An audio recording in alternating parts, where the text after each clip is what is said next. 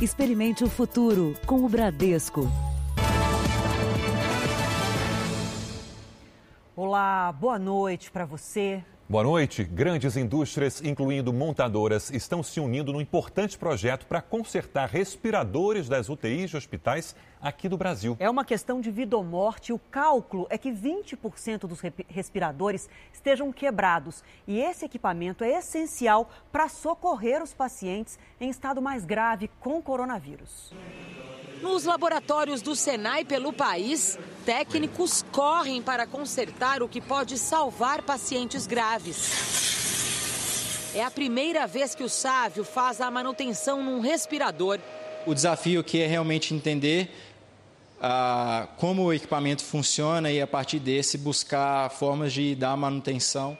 Muitos respiradores artificiais, essenciais para o tratamento da Covid-19, estavam quebrados e fora de uso em hospitais públicos e particulares de três estados.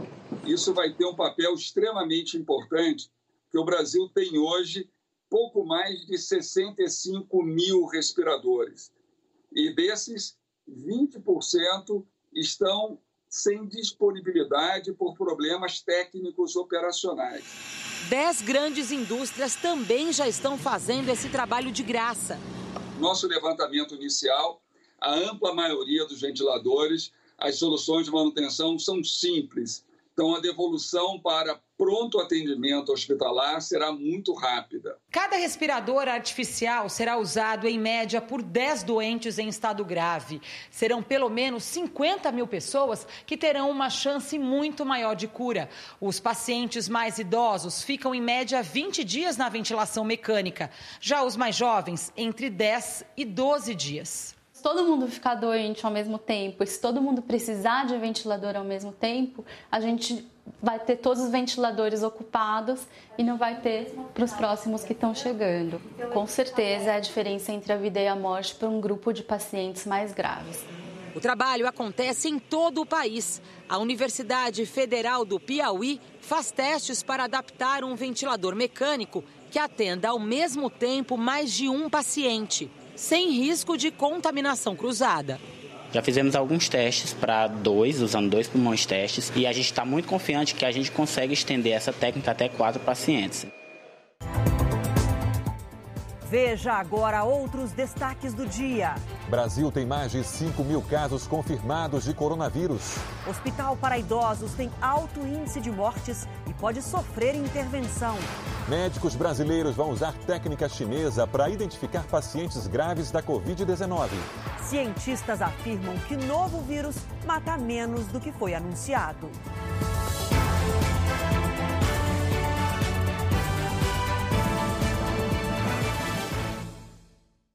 Oferecimento Bradesco Empresas e Negócios. Com você no futuro do seu negócio.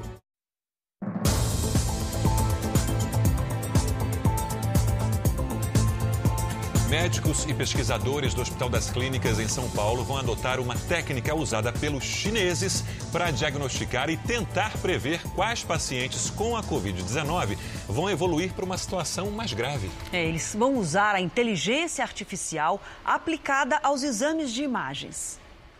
Na tela à esquerda, a imagem dos pulmões de uma pessoa saudável são as áreas do pulmão pretas, né? Então isso é um pulmão aerado, né, com ar no seu interior e normal. A outra imagem é de um paciente com a COVID-19, um caso grave. Essas áreas mais brancas, que a gente chama de opacidades em vidro fosco ou consolidações, e representando o um processo inflamatório no pulmão.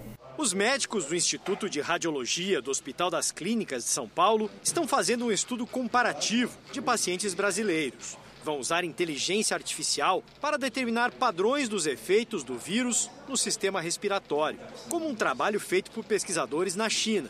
Eles montaram um banco de dados com os casos chineses e uh, treinaram o computador para identificar os casos com coronavírus.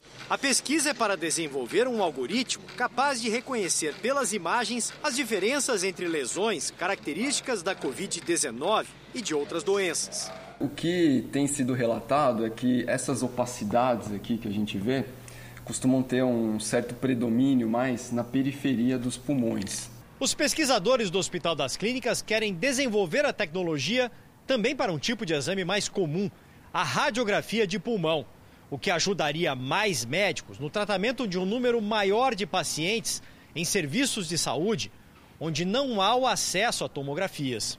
A tecnologia vai ajudar no diagnóstico, mas o mais importante é indicar o nível de gravidade do paciente. Se a gente conseguir quantificar, a gente vai poder ver pacientes que potencialmente vão poder piorar mais depressa ou menos depressa e tentar dar atenção para esses pacientes. E olha, a evolução de casos da Covid-19 que preocupa o mundo inteiro fez o Brasil ligar o alerta e se preparar antes mesmo da confirmação do primeiro caso. Os números mostram que outros países não fizeram o mesmo e estão em situação pior. O país se preparou, transformou estádios em hospitais, como em São Paulo e Natal. Símbolo do futebol, Maracanã, no Rio de Janeiro, vai receber 1.800 leitos. Hotéis ganharam uma nova finalidade com obras em ritmo acelerado. Parques se transformaram em centros médicos. E hospitais ainda subutilizados ou até mesmo parados estão sendo reativados. Nem todas as obras foram concluídas, mas isso não deve demorar. Segundo especialistas ouvidos pelo Jornal da Record, o Brasil conseguiu antecipar medidas de emergência antes que o vírus se espalhasse pelo país. No momento em que a pandemia já atingia o hemisfério norte, o sistema de saúde brasileiro recebia investimentos e o isolamento social passou a acontecer gradualmente. Abriu, um concurso para contratar profissionais de saúde, comprou de novo respiradores que estavam faltando, as UTIs foram credenciadas pelo Ministério, e vieram recursos para isso, e vários deles foram reativados. E o que nós observamos que grande parte da mortalidade de alguns países da Europa, como Itália, Espanha, se deveu ao fato deles não terem uma estrutura montada. No dia 24 de fevereiro, o Brasil registrou o primeiro caso de coronavírus, mesma data que a Suíça. 37 dias depois, temos 201 mortes e a Suíça 433. Já a Holanda tem 1.039 óbitos com o início da pandemia em 26 de fevereiro. Em 9 de março foi a vez da Turquia, que hoje soma 214 mortes. Em outra comparação, os Estados Unidos têm 11 mortos para cada 1 milhão de habitantes.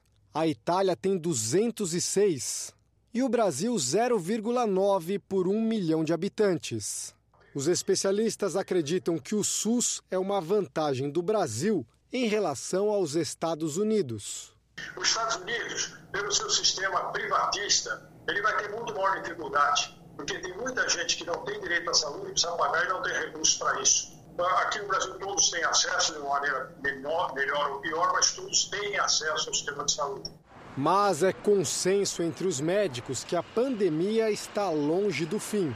Nós escreveremos a nossa história, diferente da Itália, diferente dos Estados Unidos, mas ela vai depender não só das autoridades ainda terem o tempo de se prepararem, porque nós ainda precisamos mais um tempo, mas da colaboração da população nesse momento.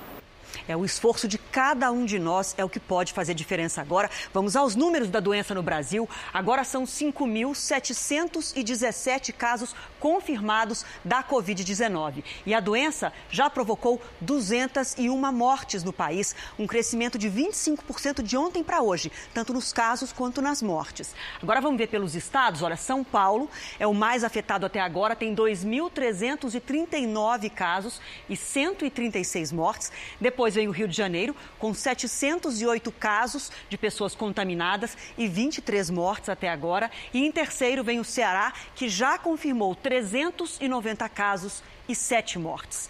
E o Ministério da Saúde conclui esta semana a entrega de equipamentos de proteção individual, máscaras, luvas, que serão usados por médicos e agentes de saúde de todo o país. A terceira e última entrega de material de proteção para médicos e agentes de saúde sairá de Brasília nesta quinta-feira para o norte e o nordeste. Ao todo, serão 40 milhões de itens de 60 diferentes equipamentos, que vão de máscaras cirúrgicas e luvas a álcool em gel. E o processo de compras continua. Em preparação da rede pública para o atendimento de pacientes graves da Covid-19, um edital lançado pelo governo federal prevê a compra de 15 mil respiradores e 5 mil camas para UTI. Também já chegaram ao Brasil, vindos da China, os primeiros 500 mil kits de testes rápidos para detectar o coronavírus. Eles são uma doação da empresa Vale. As Forças Armadas vão atuar na distribuição. Pelo segundo dia consecutivo, o governo reuniu vários ministros para apresentar medidas de enfrentamento à epidemia e confirmou a suspensão do reajuste de medicamentos previsto para as próximas semanas. O aumento que estava previsto, é previsto por lei para os remédios, ele ficou suspenso por 60 dias. Daqui a 60 dias será reavaliado novamente. O ministro da Justiça, Sérgio Moro, autorizou hoje o uso da Força Nacional para auxílio de ações de segurança durante a epidemia, inclusive na prevenção de eventuais saques. Eu recebo muitas, muitos questionamentos sobre risco de saques no país. O que eu tenho visto é que existe, não existe uma crise de abastecimento e não existe nada concreto colhido relacionado à iminência de qualquer movimento de saques. O ministro da Saúde promete para os próximos dias o que ele chamou de uma solução robusta para a fabricação de respiradores. O equipamento é crucial para salvar vidas daqueles pacientes que chegam à fase crítica da Covid-19. Luiz Henrique Mandetta também anunciou a criação de um sistema de comunicação direta com os brasileiros. A gente quer fazer um algo, a gente fez um algoritmo com disparo de ligações para 125 milhões de brasileiros, ligado num grande data center, para que o conjunto dessas informações a gente antecipe quem é risco, quem é que tem contato com quem, aonde está, qual é o nome. Mandetta ressaltou que o número de mortes por Covid-19 em São Paulo foi turbinado por um episódio, o do Hospital Santa Maggiore, especializado no atendimento a idosos. São Paulo, com uma letalidade de 136 casos de óbito, sendo 79 no mesmo hospital. O ministro manteve sua posição sobre a redução do contato social entre os brasileiros como forma de desacelerar o contágio. Nós vamos trabalhar, mas nós vamos trabalhar com o máximo de planejamento. E no momento, nós vamos fazer sim o máximo de é, distanciamento social, o máximo de permanência dentro das nossas residências de home working, para que a gente possa, chegando ao ponto de falar, estamos mais preparados, entendemos aonde vamos, aí a gente vai liberando e monitorando pela epidemiologia. No Rio de Janeiro, as autoridades acreditam que os números da pandemia do mês de março, que está acabando hoje, por sinal, mostram que as medidas de combate estão dando resultado. E tem um alerta importante aí: já há registros de mortes em pessoas mais jovens. Nesta rodoviária em Rio Bonito, a 80 quilômetros do Rio, Cleusa vendia doces para o sustento da família. Ela tinha um sonho de, de reformar a casa dela, mas ela realmente ela não viu a casa dela pronta. Aos 32 anos, ela foi vítima da pandemia de coronavírus. Ela não tinha nenhuma doença crônica que caracteriza é, o coronavírus, né, que possibilita o coronavírus. Só que ela é uma paciente crônica, psiquiatra, porque a partir do momento que ela faz uso contínuo de medicamentos controlados, isso dá uma baixa imunidade. O estado do Rio tem até hoje 708 casos confirmados, 51 a mais do que ontem. O número de mortos chegou a 23, 5 a mais do que o dia anterior. Outras 49 mortes ainda são investigadas. Para a Secretaria de Saúde, os dados do mês de março indicam uma tendência no achatamento da curva que mede a evolução do número de pessoas contaminadas no estado. Na avaliação dos especialistas, esse resultado é importante para evitar a superlotação nos postos e hospitais. O bom dessa história toda de você retardar a, a, disseminação desse vírus é que você começa a ter um pouco mais de estrutura hospitalar para atender os casos graves. O esforço do isolamento social é percebido nas ruas da capital. O prefeito do Rio, pela primeira vez, participou de uma coletiva de imprensa usando máscara. A secretária municipal de saúde, Beatriz Bush, foi internada, suspeita de estar infectada pelo novo coronavírus. Marcelo Crivella informou que irá fazer o exame para saber se foi contaminado.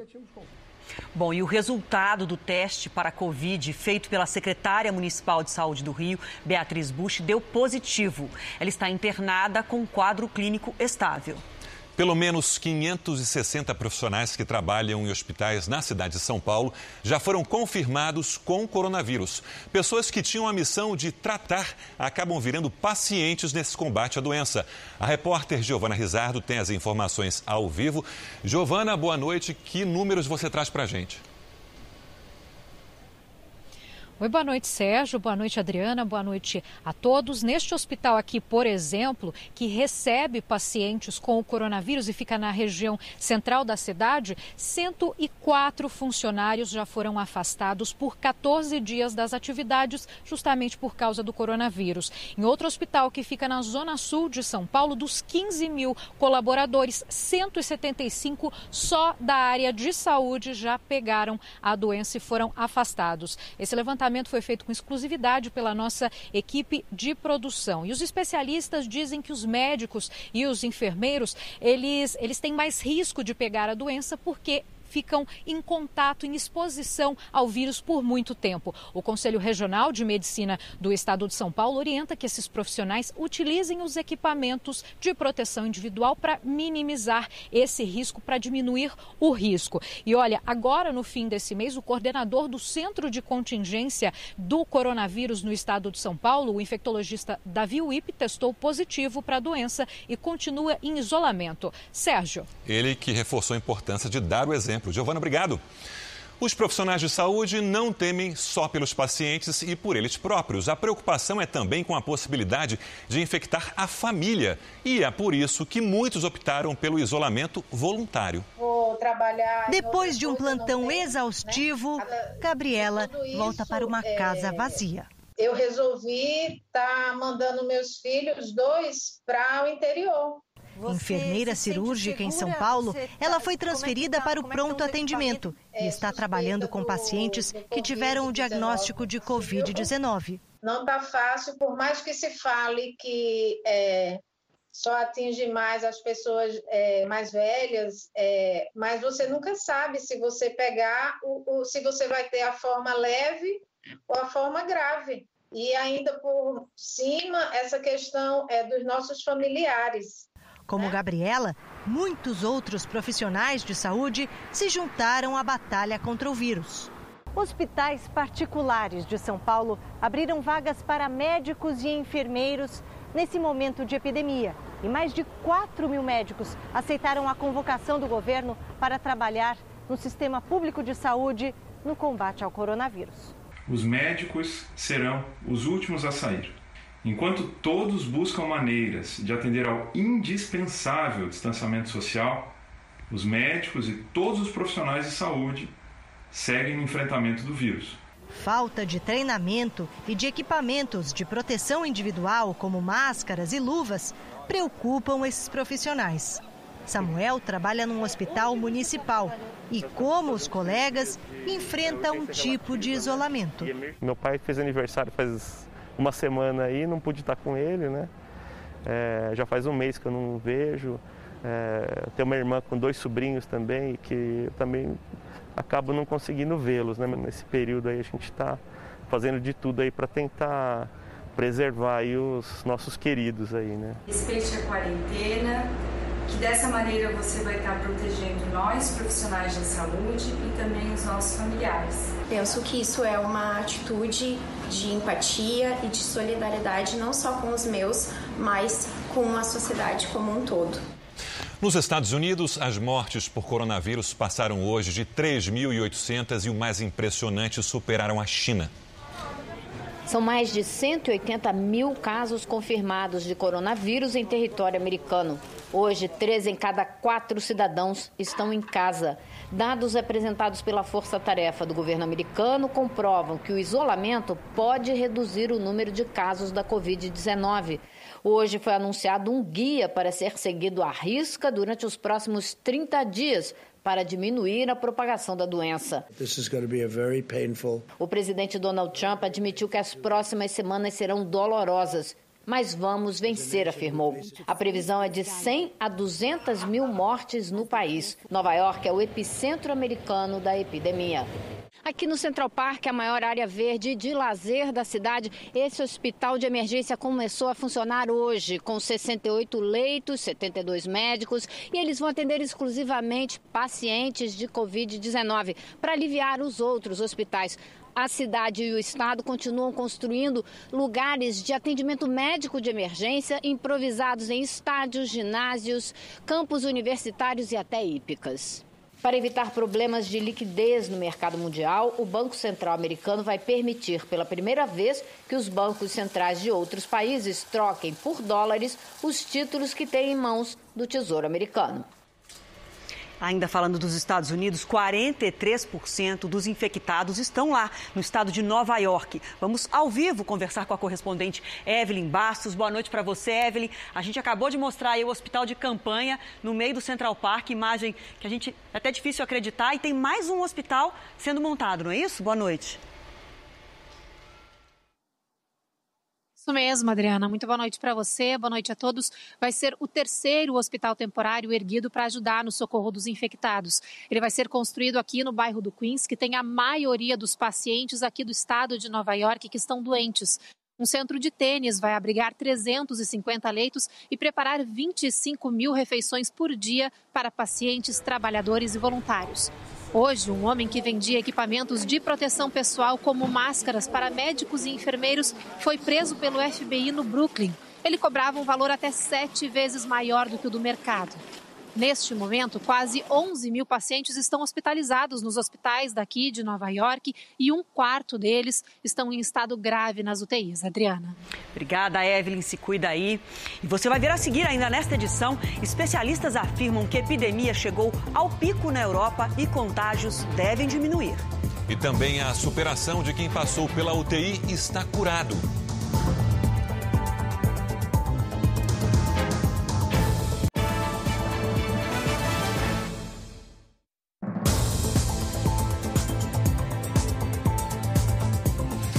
Senado aprovou projetos importantes hoje, como o que dispensa a apresentação de atestado médico para os trabalhadores com coronavírus, o que vai dar mais tranquilidade para os empregados. Para todos, né? Então vamos direto ao vivo a Brasília. Olha, quem está lá com a gente essa noite é o repórter Alessandro Saturno. Boa noite para você, Alessandro. Suas informações, por favor.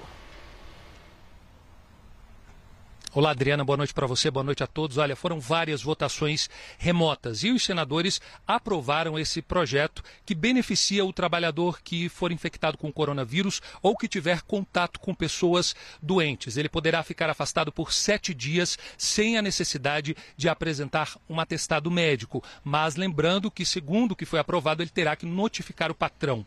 Os senadores eles também aprovaram aí o projeto de telemedicina. Vão usar aí ferramentas da tecnologia e vídeos também para realizar consultas entre o médico e o paciente. Uma determinação da Organização Mundial de Saúde justamente para evitar esse contato. E agora há pouco, por 77 votos a zero, os senadores eles aprovaram o auxílio da União, o auxílio financeiro da União para os hospitais filantrópicos e as santas casas. Esse auxílio é de 2 bilhões de reais. De Brasília, Alessandro Saturno. Obrigada, Alessandro. Então, ó, ficou doente, tem os sintomas, tem que avisar o patrão e se recolher. E a Confederação Nacional da Indústria propôs ao governo uma parceria para adotar o isolamento vertical nas indústrias. Os 9 milhões e 400 mil trabalhadores do setor voltariam ao trabalho com o compromisso de o governo bancar a realização de testes rápidos para esses trabalhadores a cada 15 dias isso. Os que testassem positivo, então, seriam isolados. O presidente Jair Bolsonaro disse que vai sancionar a lei para auxiliar os trabalhadores durante a crise. Bolsonaro voltou a criticar o isolamento de toda a população por causa dos efeitos na economia. Depois de cumprimentar apoiadores na saída do Palácio do Alvorado, o presidente Jair Bolsonaro comentou a entrevista coletiva do diretor-geral da Organização Mundial de Saúde. O que, que ele disse praticamente? Em especial, né? Os informais. Tem que trabalhar. Tá todo mundo em casa. O que, que acontece? Nós temos dois problemas, o vírus e o desemprego. Dois problemas. Que não pode ser dissociados. Tem que Exatamente. trabalhar, nós temos que atacar juntos. Ele estava um pouco constrangido, parece, mas falou a verdade. A gente conhece ele com mais profundidade, né, do passado, mas eu achei excepcional a palavra dele. E meus parabéns ao OMS, se associa a Jair Bolsonaro. Na entrevista de ontem, ao falar sobre a situação na Índia, onde medidas repressivas têm sido adotadas para manter a população em casa, Tedros Adhanom afirmou que cada país deve observar que os cidadãos precisam trabalhar para levar alimentos para casa. Hoje, depois da declaração de Jair Bolsonaro, o diretor da OMS foi às redes sociais para negar que seja contra a política de isolamento. O presidente ainda ressaltou que o projeto de lei que libera ajuda emergencial de 600 reais para trabalhadores informais e microempreendedores individuais será sancionado rapidamente. Foi aprovado ontem à noite, não foi? Hoje é hoje, sem falta. Talvez pela manhã. Presidente, podemos mandar uma mensagem? Hoje, o mais rápido possível. Rapidinho? Prioridade total. Meu plano é receber já, né, do que depender de mim. Mas a Caixa Econômica faz esse pagamento aí. Garantiu que a intenção do governo é complementar a renda nesse momento de crise. A intenção é os 600 reais direto no bolso dele. Não foi só essa medida. Várias outras medidas foram tomadas. Pessoal da pequena e média empresa, né?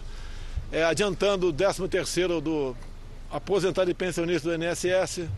Tá? Linhas de crédito para pequenos, para até linha de crédito com ajudas lá embaixo. A posição do presidente a favor do isolamento vertical de idosos tem provocado o distanciamento de Jair Bolsonaro com alguns auxiliares.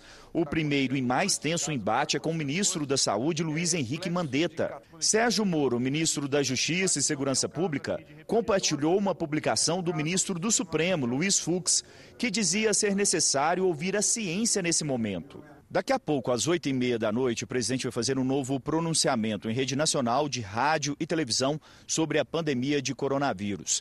Nele, Jair Bolsonaro vai fazer um alerta sobre as dificuldades enfrentadas por trabalhadores informais, usando a fala do diretor-geral da Organização Mundial da Saúde. Até um tradutor do Itamaraty veio ao Palácio Planalto analisar a fala. O governo acredita que a OMS não mandou ninguém voltar para as ruas, mas admitiu que é difícil manter em isolamento um trabalhador que não tem mais condições de comprar alimentos para levar para casa. Em entrevista coletiva no Palácio do Planalto, o ministro da Economia, Paulo Guedes, disse que não é possível avaliar quanto tempo a economia pode aguentar ao isolamento. Você não sabe ainda em que profundidade a coisa vem. O que eu sei é que, entre tomarmos conhecimento da gravidade da crise, o Brasil não tinha três ou quatro casos quando o Mandetta foi ao Congresso Nacional e à presidência.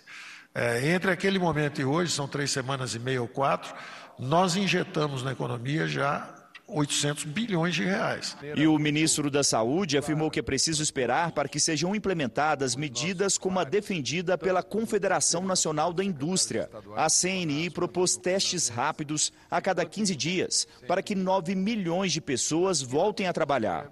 Toda sugestão é bem-vinda, só que o momento nós vamos ver o momento apropriado de falar sobre ações primeiro primeiro passarmos sobre as condicionantes. Depois das condicionantes, para determinados lugares, para determinadas situações, graus diferentes, não vamos ter receita de bolo. Vamos agora com a opinião do jornalista Augusto Nunes. Boa noite, Augusto. Boa noite, Adriana. Boa noite, Sérgio. Desmascarado pela Lava Jato, Lula já foi condenado em segunda instância duas vezes, ambas por corrupção. As penas de prisão somadas ultrapassam 35 anos, mas ele está solto por gentileza dos seus amigos do Supremo. Sem emprego fixo desde 1976, o ex-presidiário tem todo o tempo do mundo para dedicar-se à usina de falatórios que inaugurou há 45 anos. No momento, Lula tenta atribuir a Jair Bolsonaro todos os problemas do país que destruiu em parceria com Dilma Rousseff. Ouçam o que disse Lula nesta segunda-feira. Abre aspas. A única forma do povo se defender do coronavírus é ficando em casa. Ou o governo libera o dinheiro urgente na mão do povo, ou o povo vai começar a sair para ganhar o seu pão. A fome tem pressa. Fecha aspas. Lula jurou ter acabado com a fome em 2009. Dilma garantiu ter acabado com a miséria extrema em 2014. Ao estimular a rebelião dos famintos, Lula está admitindo que os únicos brasileiros pobres que ficaram milionários no governo do PT Foram ele próprio, sua família e o bando de comparsas engajados no maior esquema corrupto de todos os tempos. Muitos deles ajudaram a parir o documento em que Fernando Haddad, Ciro Gomes, Guilherme Boulos e Flávio Dino exigem a renúncia de Jair Bolsonaro, acusado de ajudar a propagação da pandemia de coronavírus. Imaginem um Brasil governado por esse quarteto: um poste de joelhos, um coronel sempre à beira de um ataque de nervos, um estuprador do direito de propriedade e um comunista cevado pela burguesia maranhense. Todos parecem imunes ao vírus chinês. Só foram infectados, ainda no berço, pelo cinismo crônico, pelo oportunismo sem cura e pela sem-vergonhice epidêmica. Confrontado com esse quarteto, até o coronavírus poderia achar mais sensato fugir do Brasil. Veja a seguir: Japão não recomenda viagens a 73 países, entre eles o Brasil. E também Israel já testa em animais possível vacina contra o coronavírus.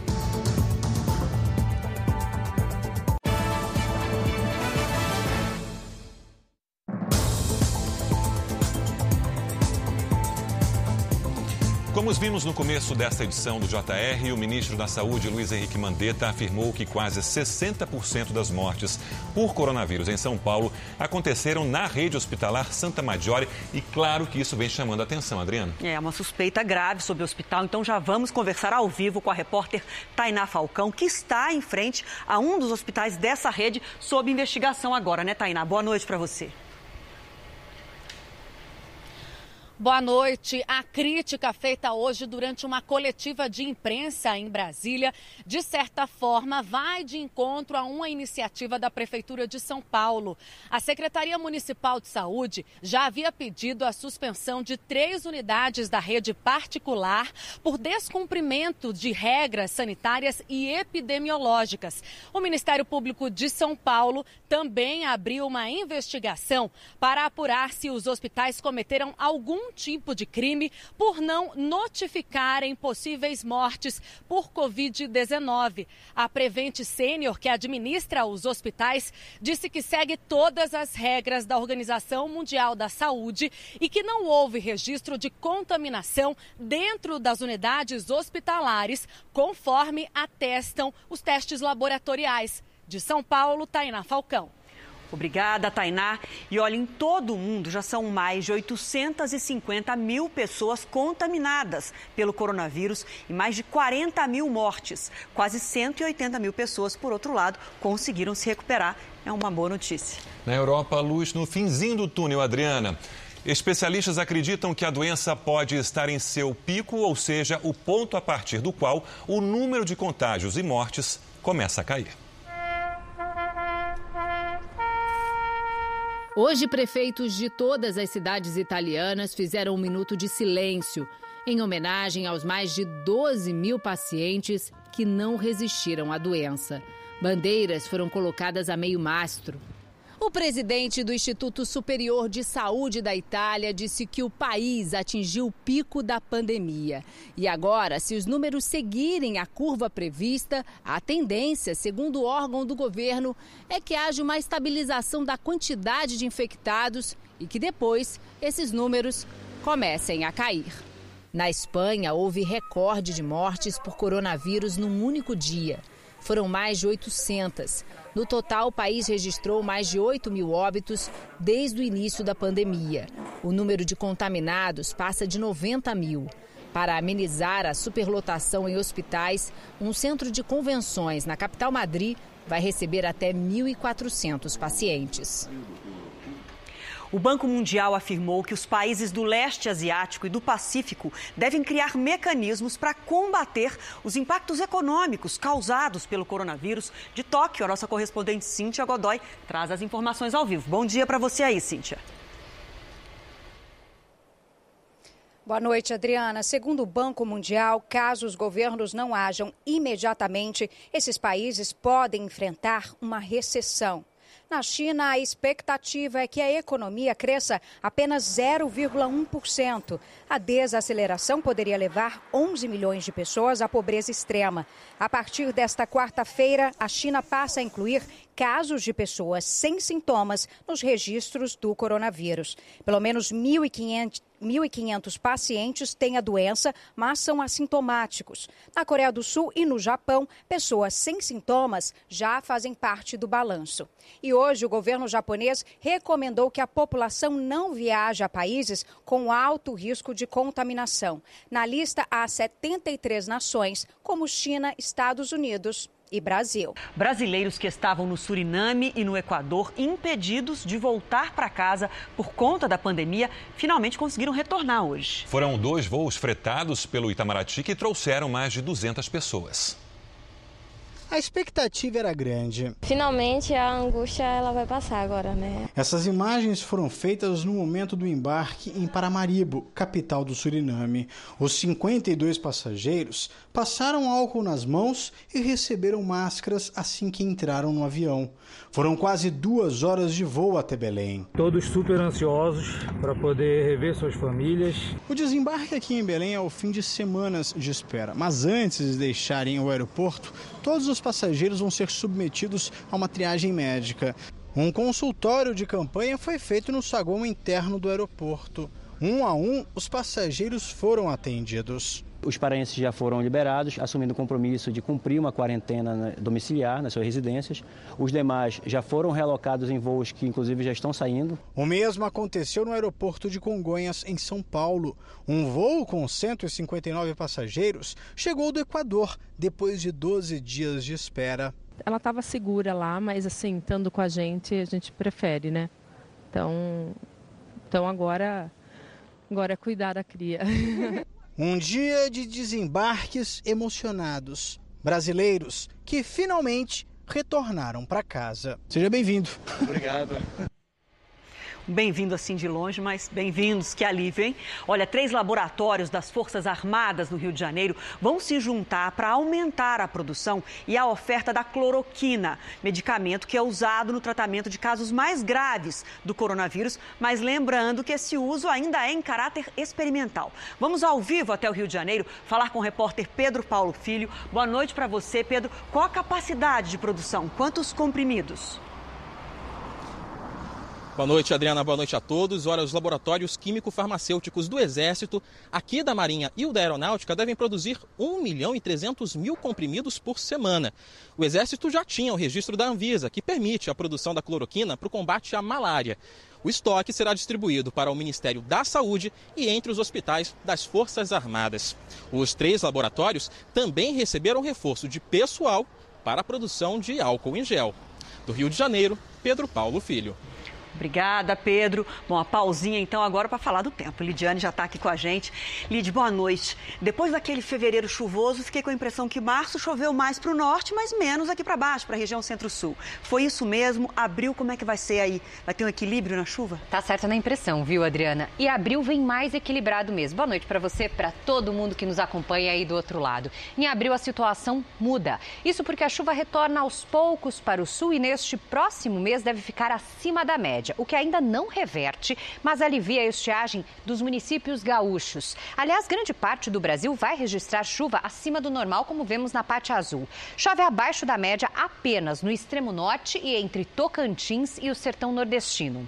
Abril mais quente só nesta faixa aqui vermelha do mapa. Então quer dizer que no restante do país vem um friozinho em abril?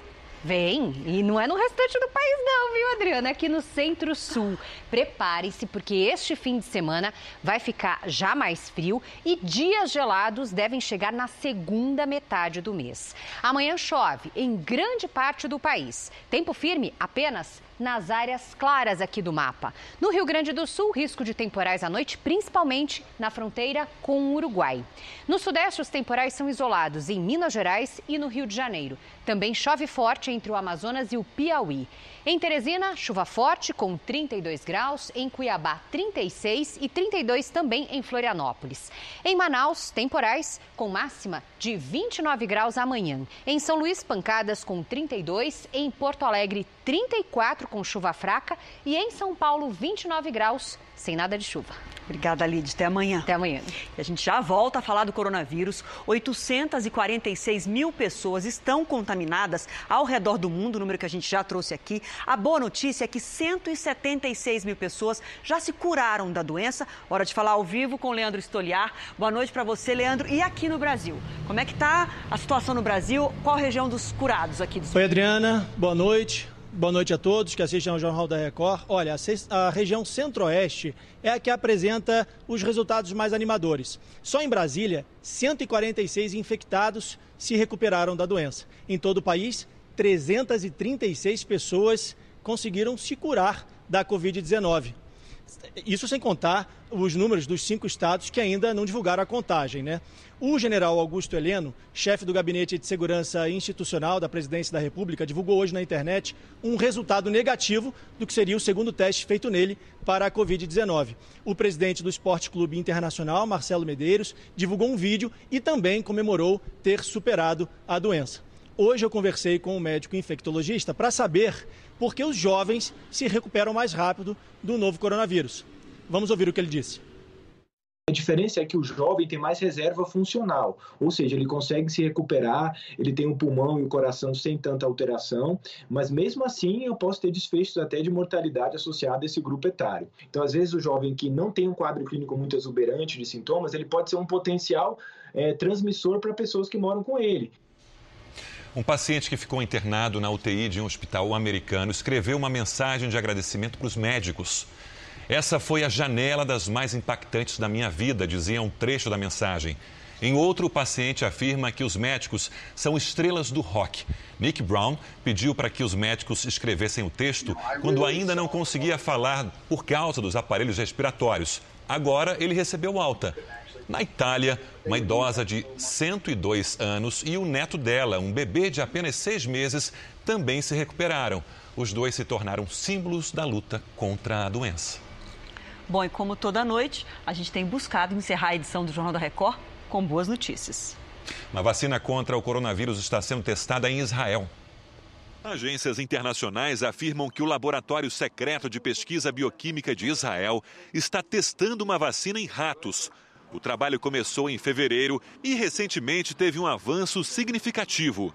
Na Grécia, uma empresa de tecnologia está produzindo protetores de rosto e olhos de plástico, usando uma impressora 3D.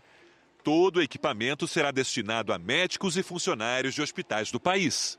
Uma pesquisa publicada na revista médica The Lancet Infectious Diseases afirma que 0,66% dos pacientes infectados com o vírus pode morrer o estudo confirma que a taxa de mortalidade do coronavírus é mais baixa do que as estimativas anteriores.